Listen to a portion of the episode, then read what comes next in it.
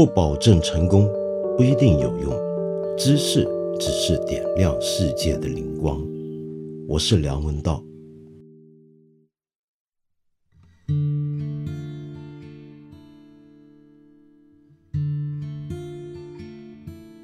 我发现再不读书啊，就要挨骂了。我看昨天节目的留言里面，很多朋友都问我，到底什么时候才开始在这里真正连成一千零一夜，跟大家好好读书呢？好，我们今天就开始。可是呢，今天只是个序章，还不算正式开始。很抱歉，为什么呢？不是因为我又忍不住了，虽然我总是忍不住，而是因为。我觉得很有必要去说明一下，为什么在这个时候我们想要读书，特别是读一些文学经典。读书为什么重要呢？这几天可能大家都看过不少的文字，都说了，就你拿日本援助我们中国各地的物资的盒子、箱子上面写的一些的诗词、一些的语言、一些词句来讲，很多人就说，你看，读书呢就能够写出这样的句子。不读书的话呢，那你就是武汉加油，武汉不哭。大家很喜欢讲这个段子啊。结果今天呢，你有没有注意到昨天的一个新闻？那就是《长江日报》呢有一个评论，在二月十二号晚上发的，叫做“相比风月同天，我更想听到武汉加油”。这个文章写什么呢？我就不再多重复。我猜你大概也都看过了。他大意是说呢，大家不要为这个日本人写的那些什么山川异域、风月同天呢，就觉得那么感动，觉得我们自己没有文化。其实我们喊武汉加油、湖北加油才是最好的。最后比较惹人争论的呢，是他提出了这么一句话，叫“奥斯维辛之后写诗是残忍的”。这句话为什么跟我们今天讲疫情当前我们仍然读书有关系呢？因为很多人都听过这句话，觉得意思大概就是奥斯维辛集中营的那场浩劫之后，在搞诗、搞文艺、观赏艺术、创作艺术就很残忍了。甚至推而广之，会让人感觉到，如果我们面临巨灾的时候，我们仍然可以有闲情逸致在谈文学，这对吗？这难道不是残忍的吗？这难道不是野蛮的吗？我觉得真的可以从这一点来开始讨论，到底读书或者文学或者艺术是干什么的？我们从这一点开始讲。好，说回《长江日报》这篇评论里面引的这个句子啊，首先在我看来，这个句子本身有几个问题。第一，引错了。原来这个句子呢是德国大哲学家阿多诺的名言，他其实在好几本著作里面先后几次回顾到。他所说的这个借条，这个借条，但是他的原文绝对不是奥斯维辛之后写诗是残忍的。他的原文是什么呢？他第一次说到这个句子，大概是一九四九年的一部著作叫《文化批判与社会》里面，他说的是奥斯维辛之后仍然写诗是野蛮的，也是不可能的。而不是残忍的啊，请注意，不是残忍，是野蛮的，也是不可能的。人家日本人援助我们日本的一些善心的地方政府跟一些民间人士团体援助我们，上面引了一些诗句。然后你这句话是想说，这时候你还写诗是残忍的吗？这算是一个对得住援助我们的外邦的体面的一个回应吗？可是呢，我想回头讲讲啊。大家呢也真的不需要看到日本人给我们来了那么多句子就开始紧张起来，觉得完了完了完了，这下日本人的汉学素养、汉语水平原来比我们还要高超。但是我敢向你保证，真的不要担心，一般日本人的汉语汉学水平绝对不会比我们一般中国人要高。而且这一回日本送来的这些物资上面写的这些句子啊。其实有很多也都并不是真正是日本人写的，而是背后有中国人操刀的。我就给你一个我私下得证的一个消息吧。这个消息是来自我最近一位正在东京大学短期在那边逗留教研的一位我很尊敬的学者，他告诉我的。他说呢，原来我们现在广为传颂的那句《诗经》的名句“岂曰无衣，与子同裳”，这个句子啊，其实背后是有一个中国人帮忙去想出来用在这个场合上的。那个中国人其实是一个我们去日本东京大学留学的一位博士生，拜在日本非常有名的。儒家思想史的大学者小岛义的门下，一位中国过去留学的博士生，他想出来的。这么讲，大家应该有点放心了吧？但是我仍然想说啊，即便是日本的送来这些物资后面，它上面写的这种种的语句啊，背后可能有中国人的身影在，但是他们仍然跟我们有点不一样。仍然有东西是值得我们留意，甚至是效法的。那是什么呢？他居然能想到这一点。他真正厉害的地方，并不在于他会写汉诗或者引名句，而是他送救援物资过来，他居然还想到：哎，我这个救援物资上面最好加上一些句子，这个句子得有意思、有体面、又贴切，能够恰当的表达出对我们的这个援助的情感。给予他一个语言的复兴，我觉得这一点才是日本人真正厉害的地方。什么叫做贴切的语言呢？不一定是要引什么诗句哦。你比如说，有没有注意到冲绳援助福建的那批物资上面写的那个句子？这个句子当然大家可能也都听过了，但是基本上谈的人比较少，因为它不是来自我们中国的诗文化里面的典故。那个句子是什么呢？叫做。守礼之邦，源远流长。这个守礼之邦呢，其实就是冲绳用来形容自己。为什么他会形容自己是守礼之邦呢？我们知道，冲绳在很长的时间里面，曾经是中国的藩属国之一，一直以来都以自己呢奉明朝衣冠正朔为傲。冲绳直到今天，虽然它是日本底下的一个地区了，可是呢，当地你去看。仍然可以在很多的建筑物、很多的习俗上面看得出来，哎，原来它跟福建是有历史渊源的。没错，冲绳有相当多人其实是福建人移民的后代。好，我们回头看看，他今天送救援物资给福建，那上面写的是守礼之邦，这其实包含了历史上他跟中国的渊源。再来讲什么呢？源远流长。我们源流之中有相当一部分就是来自你福建啊！我既然有源流，相当一部分是来自你福建，我今天送东西过来，这是什么？这就是守礼了。这个我觉得简直是太绝了，这个我相当佩服。但是我不知道这背后是真是冲绳本地人写的呢，还是有中国或者中国移民写的？我不肯定。我想说的是，他们有这种用心。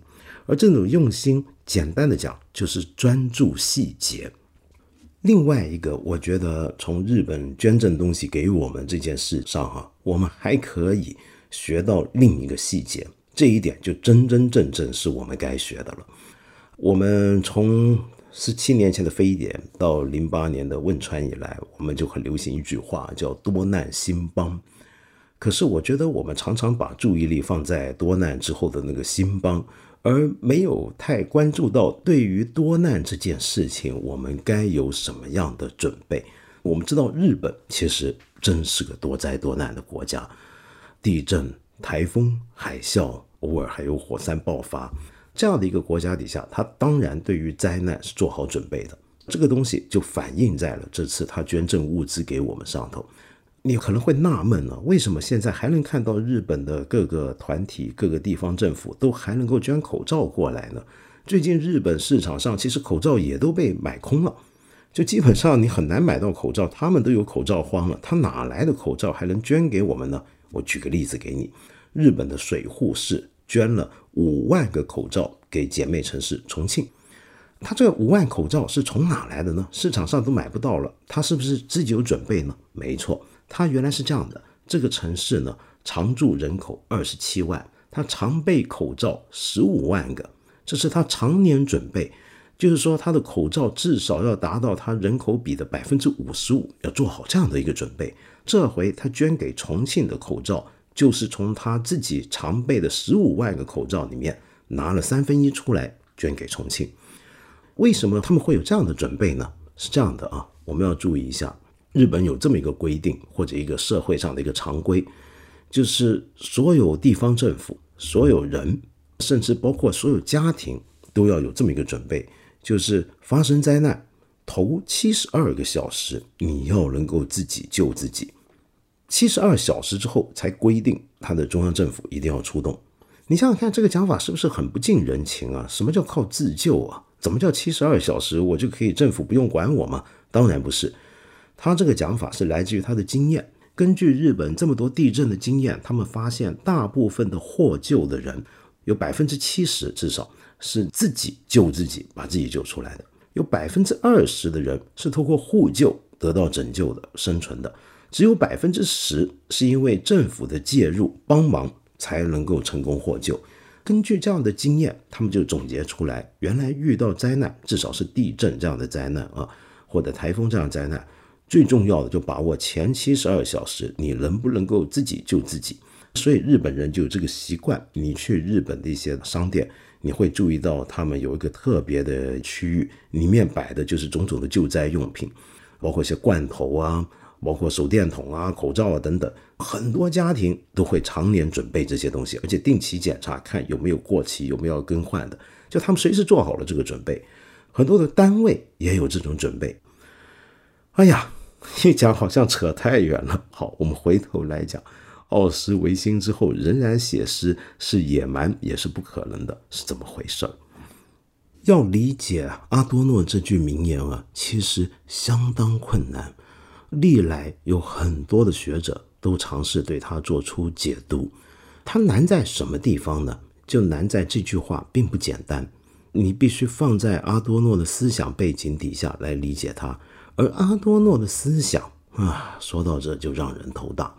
我在大学的时候跟念研究生的时候，曾经有段时间。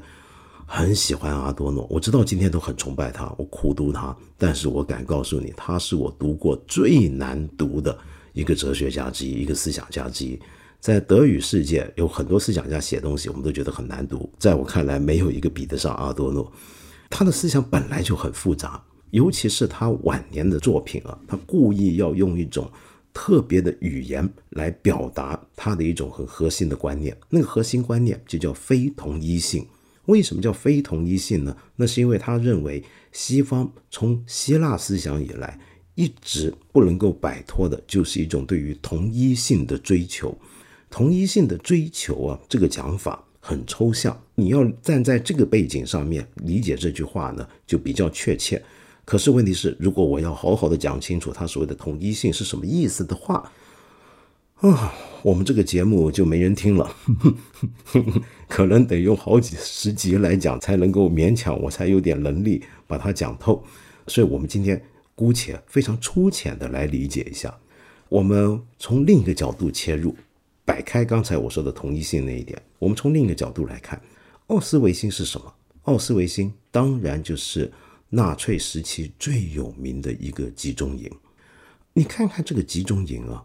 你看看当年纳粹那种对犹太人的屠杀，仔细看的话，你会发现他们跟我们一般历史上面见过的大屠杀是不一样的。第一个不一样，可能是他这么大规模的利益要灭绝掉另一个民族。历史上的民族清洗本来也不罕见，但是他这次民族清洗却是建立在一种在阿多诺看来是一种对同一性的追求。这个同一性的追求，在一个最粗浅的层面上讲，包括对于一种非常纯净的统一的一种文化、一种思想的统一，而这个统一是扩大到关于族群等等，也都统一起来。在这个时候，犹太人这一个族群，在他们纳粹德国看来，在德意志文化底下，雅利安人的世界里面，就是一个不可被吸收、不可被完全统一的一个他者或者一个杂质。必须要彻底的消除掉才行。另外一方面，我们还可以注意到，奥斯维辛集中营为代表的这一场种族灭绝，跟历史上我们见过的其他大屠杀，比如说我们中国的南京大屠杀，还有个不一样。南京大屠杀呢，你可以看得到那个屠杀的场景其实是相当的原始的，是拔刀相向的，是开枪扫射的，是一个混乱的，是一种带着非常残忍的情绪爆发出来的一种大规模的仇杀。可是奥斯维辛集中营为代表的这些东西是什么呢？它是非常精密的，它很有德国风格，很理性的。一个人什么时候该去死？没死之前他该干什么？这些人死了之后，尸体怎么处理？尸体烧完了之后，里面有些东西，比如说骨头，可以拿出来再利用，做军人衣服上的扣子的，一点都不要浪费的。整个流程是经过精密计算，就像德国人造车一样那么精密。这是怎么回事呢？然后你再仔细想，这种理性难道跟德国为代表的启蒙运动里面所追求的那种理性有不一样的地方吗？还是说？他们表面上看起来是不一样的，但实际上是能够找出一些共通的东西呢。阿多诺认为是有共通的东西在的。我们再看一下奥斯维辛它的那个背景，当年的德国是个什么样的德国？我们都说德国是个有贝多芬的德国，是个有歌德的德国，是有康德、黑格尔、有马克思的德国。是一个那么有文化的一个国家，那么一个高度的有文化、懂得欣赏艺术、美学。我们今天讲美学，aesthetic 这个字其实就是来自德国的。这样的一个追求高度的审美的纯粹的国家，能够产生歌德与席勒的国家，怎么能够干得出这么灭绝人性的事呢？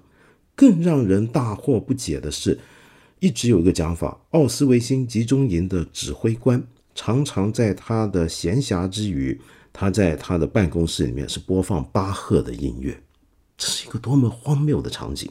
然后你再看看另外一个非常有名的集中营，就是布痕瓦尔德集中营。布痕瓦尔德集中营呢，就跟我上个月去过的德国魏玛很近很近，就在它旁边。魏玛是德国的文化名城，歌德跟席勒的城市，李斯特的故乡。巴赫曾经在那边工作过好几年，是这样的一座城市。但是就在这个城市边上的山上，埃斯特山旁边，埃斯特山，你读歌德著作常常会看到他写到这座山，就在这个地方有这么一个集中营。而这个集中营的中心呢，有一棵树，人家叫它做歌德橡树。这个树啊，曾经被认为是布痕瓦尔德集中营的一个象征。这个象征意义是不一样的。对里面的囚犯来讲，它代表的是，这是他们原来所认知的德国，跟他们眼下正在折磨他们的这个德国是两个版本的德国。而对于里面的那些党卫军，对于那些看守集中营的那些德国士兵来讲，这棵树则代表着他们的民族、他们的种族的优越性。他们甚至能够在很多时候，比如说对付集中营里面的囚犯之余，那些军官还能够在这棵树下遥想当年歌德可能就在这个树下写过诗，一直有这个讲法。然后在那边一起围起来朗读歌德的名句，然后旁边就是这个集中营里面被烧死、被害的那些人的尸体，火化出来的那些熏烟，这是个什么场景？就是因为这样子，这么有文化的、那么艺术的一个德国，干出了这样的事情，而且在做这样的事情的时候，依然那么的理性，那么的，甚至你可以说是优雅，还带着这种文明的伪装。就好比，好比希特勒，他那么热爱艺术，他那么喜欢瓦格纳，然后这样的一个国家怎么会这样子呢？所以在这个背景下面讲，过去所有的诗歌，所有的艺术。到了奥斯维辛集中营之后，你都要打上问号了。在这样的情况下，你仍然可以写诗吗？为什么说这时候写诗是野蛮的呢？野蛮是什么？我们都说野蛮是文明的对立面，但是阿多尔诺一直强调，就是文明跟野蛮是可以对立统一的。奥斯维辛集中营与其说是纯粹的野蛮的产物，倒不如说它就是。德意志文明，甚至是西方文明发展到这个阶段的一个结果，在这个发展里面，所有的西方文明、欧洲文明、启蒙运动以来的文化，其实都对这样的结果起到了一个推波助澜的作用。所以，在这个时候，我们仍然根据启蒙以来的西方古典的那种美学理想来做艺术，来写文学创作。这难道不是野蛮的吗？那为什么也是不可能的呢？就是因为在这样的一场浩劫之后，你仍然想用回过去的那种语言来创作，就好像有很大的问题了。这个问题是什么呢？我举一个简单的例子啊，比如说从歌德也来的那种对美的崇高的颂赞，对生活的美好的目标跟理想的追求。你如果在这样的人类浩劫之后，你继续写这些东西，那你是不是等于就忘记了？哎。就在你歌颂的这个东西，它这个文明背景里面，曾经出过这样的一件事情，这么一个灭绝人性、匪夷所思的事情，你今天还好意思继续说生活其实很美好吗？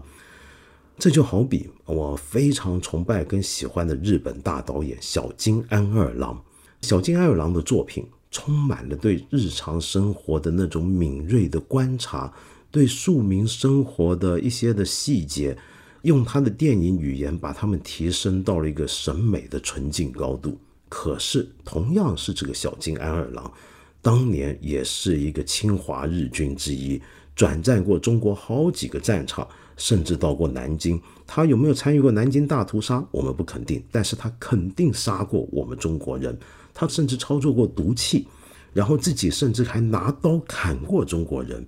可是你看他二战期的日记里面，他写的是什么呢？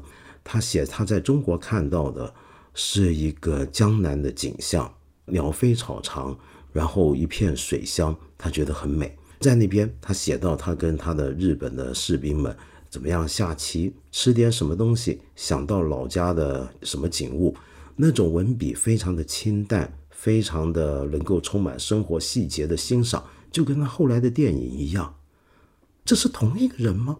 这他怎么可能在干出这么残忍的事之余，而仍然去讲那种生活的美好呢？所以我想说，这不是一个简简单单的要谴责小金爱尔兰或谴责任何德国文学、德国文化的问题，这是一个要全面用很大的心思、全力以赴去对待的一个问题，是不是很矛盾？它当然很矛盾。但是我们就是要扣住这个矛盾的核心去问，到底发生了什么事情？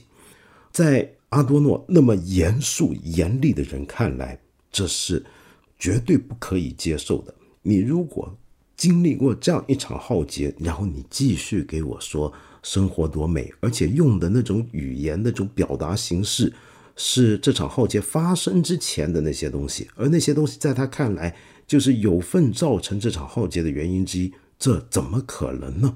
这难道不是用凶手的刀，在受害的人的墓碑上面来刻字纪念他们吗？我们再深入下去讲一讲，在阿多诺同时代，有一位非常伟大的德语诗人，他是一个犹太人，原籍罗马尼亚，后来呢，他就住到了法国去。这个诗人就是保罗·策兰。保罗·策兰有一首关于。痛苦经验的一个很有名的诗叫《死亡赋格》。很多人认为保罗·策兰跟阿多诺有一个间接的关于刚才阿多诺那个名句“奥斯维辛之后写诗是野蛮的”这个名句的一个间接对话。为什么说是间接对话呢？保罗·策兰在写《死亡赋格》的时候，他还没有读到阿多诺说的这些东西，而后来呢，阿多诺是看到了《死亡赋格》之后，哎。回头修正了自己这个讲法，他修正自己讲法的同时呢，保罗·策兰也看到了阿多诺的这个名句，所以他也自己有很多反省。那该怎么写诗呢？我们看到保罗·策兰后来的诗风变得非常的冷峻，非常的灰色，没有了他早期的创作的音乐性。那是为什么？就是因为他试图要掌握一种全新的语言，这种语言是一个。不能够在现在以往的审美典范以下的那种语言，因为那种语言今天用来讲他所经历过的事情，产生这个浩劫的这个世界，他是那么的苍白，那么的无力。他要找一种新的语言，要找一种不漂亮的语言，一种不再是过去那种审美典范底下认为很美好的诗。死亡赋格本身呢，都是一个很有音乐性的诗，但是到了后来他的诗，他把这个音乐性拿掉了。但是另一方面，阿多诺看到了死亡赋格，也深有触动。阿多诺后来呢，又讲了一句话，是在他的后期的一本非常经典的巨著，也是他最难读的《天书之一否定辩证法》里面有一句话，我现在找出他的中文翻译，我把它念给大家听。他说：“人们无法摆脱这种趋势，就如同无法逃出集中营周围的电网一样，日复一日的痛苦是有权利被表达出来的，就像一个遭受酷刑的人有权利尖叫一样。因此。”说在奥斯维辛集中营之后，你不再能写诗了，这句话也许是错误的。可是提出一个不怎么文雅的问题，却不为错，就是在奥斯维辛集中营之后，你还能不能继续生活呢？特别是那种偶然的幸免于难的人，对于他们来讲，那些人是不是还能够继续生活呢？如果你要继续存在，你就需要冷漠。需要这种资产阶级主观性的基本原则，而没有这个原则，就不会有奥斯维辛集中营。哇，这句话其实讲得更狠了。他一方面是承认写诗还是可以的，《死亡赋格》就是一首遭受酷刑的人的尖叫一样的一首诗，这是你有权利这么尖叫。可是他进一步说，你甚至连在浩劫之后继续日常生活都是不对的了。为什么呢？因为你继续日常生活，就表示你无视于这种灾难。你的日常生活，假如是假装这个事情完全没发生那样生活的话，你就是一个非常冷漠的人。这种冷漠，正正就是造成奥斯维辛集中营这种事情之所以发生的原因之一。为什么能发生这样的浩劫？那是因为你麻木，你冷漠。而这个冷漠跟麻木啊，其实需要更进一步的分析。但是我就先说到这里，要不然就越讲越复杂，越讲越深了。我们回头理解一下，他的意思其实是：当我们经历过灾难之后，假如这时候你写的这个诗，你做的文学艺术创作，是一个无视于灾难本身、无视于灾难本身的痛苦的作品，而是用了一种。导致这种灾难可能发生的文化底下孕育出来的语言，甚至更等而下之的，你去写一些歌颂的诗，去做一些欢庆的作品，假装这一切好像都没有发生过，甚至反而是要把那些发生过的灾难当成一个你更了不起的、值得歌颂的东西。之所以能够存在的证据跟证明的话，这样的写诗是野蛮的。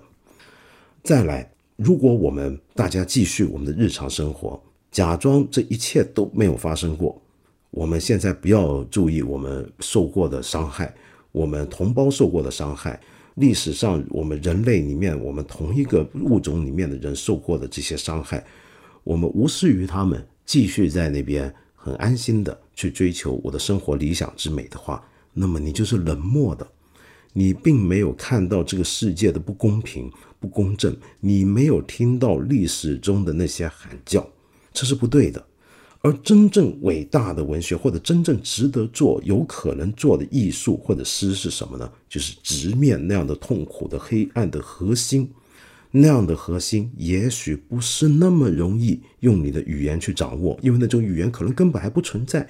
你整个一直以来用的语言就是一种被高度统一、高度同化，是那种万众一心的这种语言，而这种语言是掌握不到那样的黑暗核心，掌握不到那些个体痛苦的。那你该怎么办？你要重新创造一种语言出来，就好比保罗策兰那样子。好，哇，今天节目够长了。我想说的是什么呢？最后，我们现在为什么要读文学作品？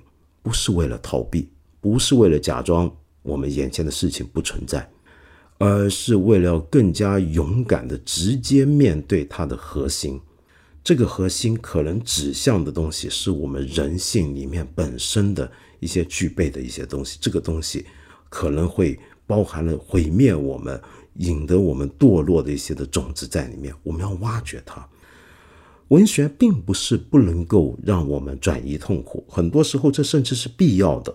可是，就从我这种人看来啊，我觉得有时候我们借着文学艺术去让我们超脱我们今天的困住我们的世俗世界，暂时遗忘它是 OK 的。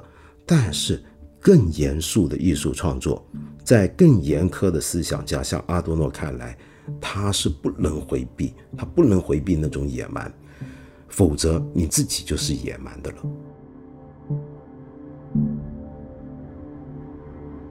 今天我看到一位朋友的留言，这位朋友叫紫薯精，紫色的番薯紫薯精。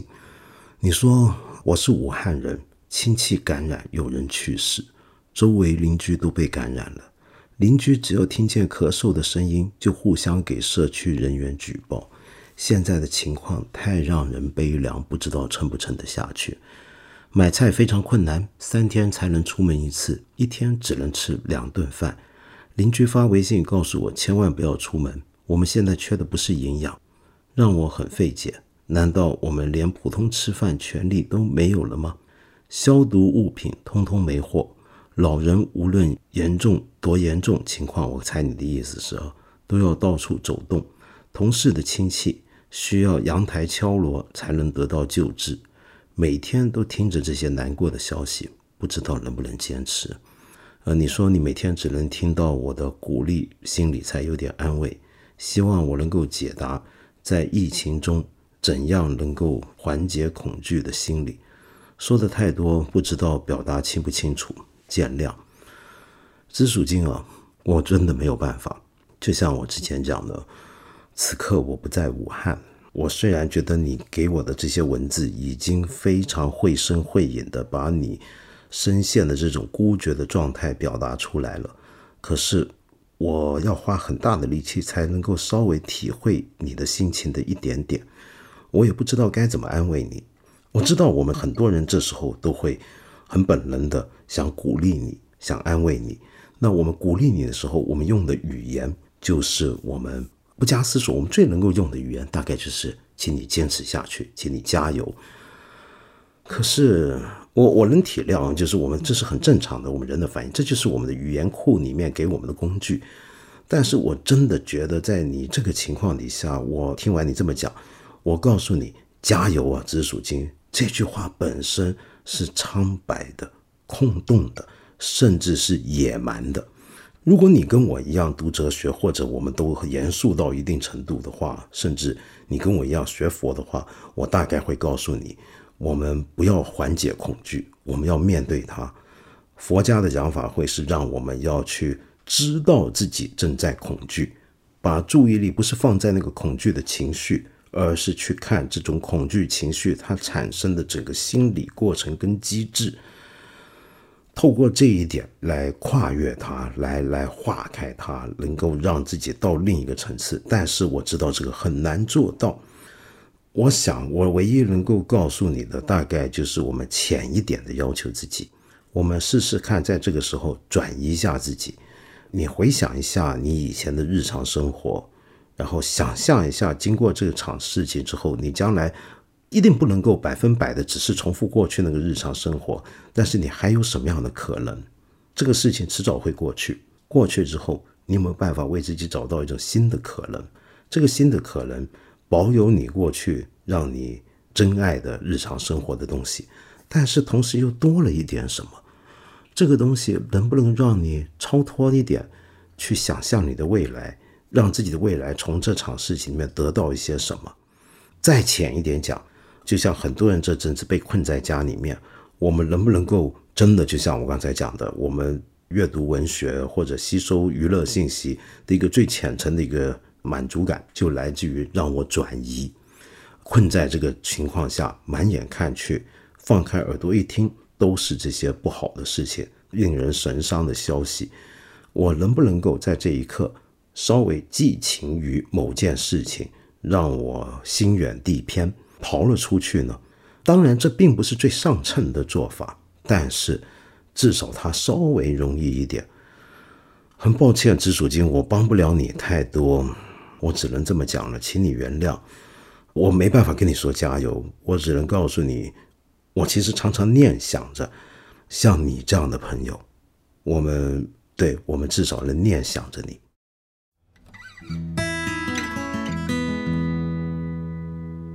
今天差点忘了说一件事情。二月十号开始，每天晚上的八点，我们八分这个节目有一个特别版本，会每天更新，持续总共三十天。